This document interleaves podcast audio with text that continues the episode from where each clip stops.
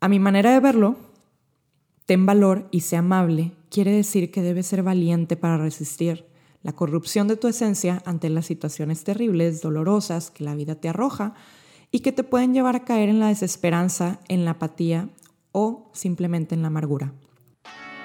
Bienvenido a Dios y yo, tu podcast católico de confianza. Descubre a qué te llama Dios el día de hoy.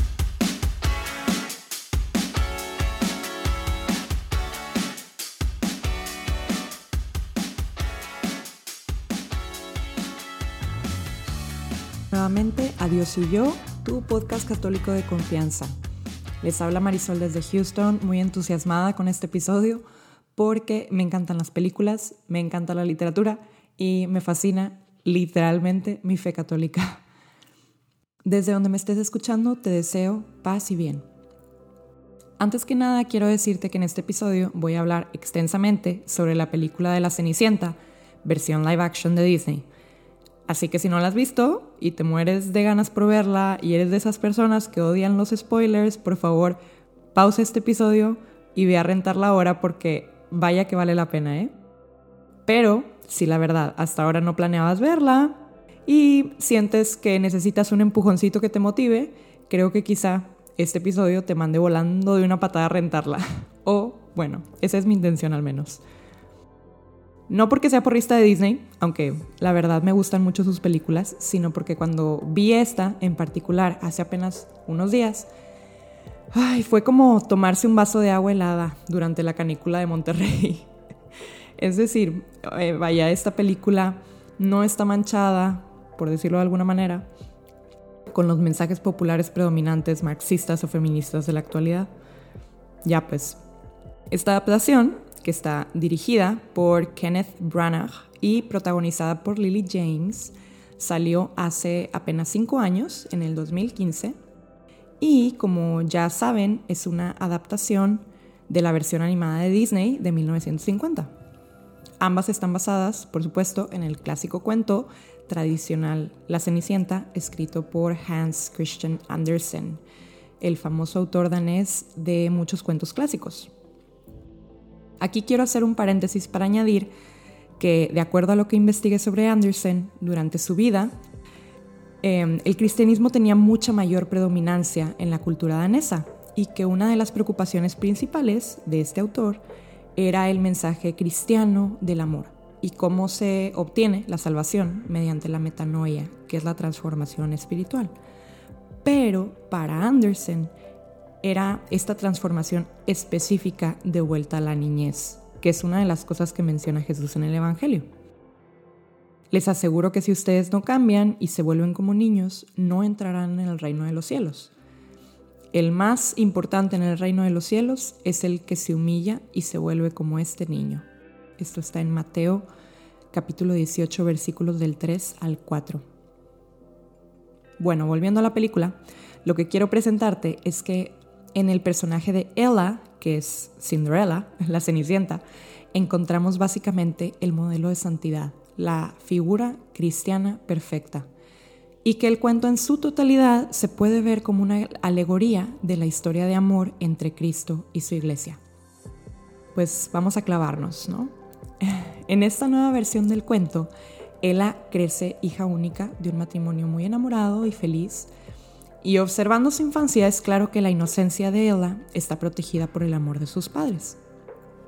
Siendo todavía una niña que no ha experimentado aún la pérdida y la soledad, puedes ver que Ella aprecia a las criaturas pequeñas y las trata con dignidad, casi como humanos. Aquí es donde hay un intercambio simbólico, por supuesto, con la mamá en la que se dicen dos cosas importantes. Una es que podemos entender y cuidar de otros si tan solo tenemos oídos para escuchar. Y el otro es que así como nosotros cuidamos de las criaturas pequeñas, nosotros somos cuidados por hadas madrinas. No quiero hacer un paralelismo entre las hadas y los ángeles, pero sí quiero resaltar la importancia de la fe, que aquí en la película vemos como la creencia en la magia, inculcada por la madre en la formación de Ella. Así que aquí tienes la primera virtud teologal en la película, la fe. la creencia de que existen cosas intangibles, inmateriales, trascendentales, que van más allá de nuestra limitada comprensión humana.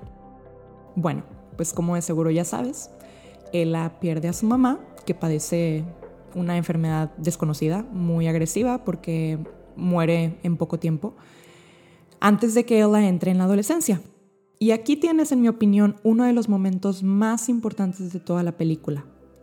En el último encuentro que ves entre ellas dos, la mamá le dice que tiene un secreto que le ayudará a sobreponerse a todas las pruebas que la vida pueda ofrecer. Este diálogo es tan bonito y tan profundo que quisiera leértelo. Ella le dice, ten valor y sé amable. Tienes más amabilidad en tu dedo meñique que lo que la mayoría de las personas tienen en todo su cuerpo. Y esto tiene poder, más del que te imaginas, y magia.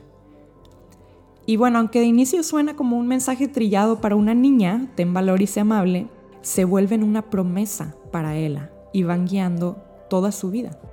La razón por la que creo que son tan importantes estas palabras es porque esconden dos virtudes cardinales, la prudencia y la fortaleza. La prudencia es la capacidad de reflexionar antes de hablar o de actuar e implica tres cosas. Pensar con madurez, decidir con sabiduría y actuar para el bien. La fortaleza es la virtud de tener la fuerza para luchar por el bien difícil. Luchar, es decir, o en otras palabras, por mantener los principios resistiendo a la desesperanza y al temor. A mi manera de verlo, ten valor y sé amable quiere decir que debes ser valiente para resistir la corrupción de tu esencia ante las situaciones terribles, dolorosas que la vida te arroja y que te pueden llevar a caer en la desesperanza, en la apatía o simplemente en la amargura. A partir de aquí puedes ver cómo se desarrolla la historia que ya conocemos, todos de Cenicienta, pero hay ciertos momentos claves donde podemos ver el resto de las virtudes encarnadas en este personaje. En todo el trato de Ella para con su madrastra y hermanastras podemos ver simplemente la virtud teologal de la caridad. La caridad, que en griego es ágape, es la virtud de amar al prójimo incluso antes que a uno mismo. Nada está más claro en la película que este amor acompañado de la delicadeza y la humildad de Ella para con las personas que peor la tratan. Y aquí viene otro mensaje del Evangelio que es controversial y quizá el más difícil de practicar, amar a los enemigos. Dice Jesús en Mateo 5, del mm, versículo 43 al 45, Ustedes han oído que se dijo, ama a tu prójimo y odia a tu enemigo. Pero yo les digo, amen a sus enemigos y oren por quienes los persiguen, para que sean hijos de su Padre que está en el cielo. Él hace que salga el sol sobre malos y buenos, y que llueva sobre justos e injustos. Bueno, pues la razón por la que Ella no cae en la amargura y no se corrompe ante el peso del pecado y de la naturaleza caída del humano, representada en estos personajes nefastos de la madrastra y las hermanastras, es por la lealtad y el amor a la memoria de sus padres. Y finalmente, así es como funciona la caridad, ¿no? Amar a los enemigos, rezar por los que nos persiguen, nos calumnian, solamente es posible si tenemos un amor a Dios que supera cualquier otro en nuestra vida. Hay una dualidad muy clara entre Ella y la madrastra que me parece también muy interesante, ya que las dos habían experimentado el duelo. La diferencia es que el dolor vuelve amarga a la madrastra, volviéndola más cruel con otros, mientras que para Ella el duelo aumenta su anhelo por mantener vivos a sus padres en su ser. Y esto lo ves a través de toda la película.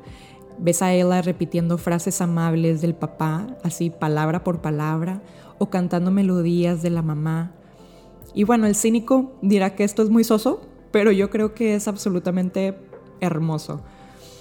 Bueno, pues otro momento importante en la película es que después de una prueba muy difícil para Ella, en la que su madrastra la humilla y la desprecia, al borde de la desesperanza se va cabalgando al bosque y entran dos personajes que representan la alegoría del encuentro con Cristo, el siervo y el príncipe. El siervo en la época medieval era símbolo de Cristo por su gentileza, su fortaleza y por su enemistad con la víbora, de acuerdo a la tradición. Y el príncipe, por supuesto, porque este es uno de los títulos que se le da a Jesucristo, príncipe de la paz. Este encuentro es prácticamente amor a primera vista entre un príncipe justo y una chica de campo amable, y creo que los dos compaginan de manera perfecta en su respectiva humildad.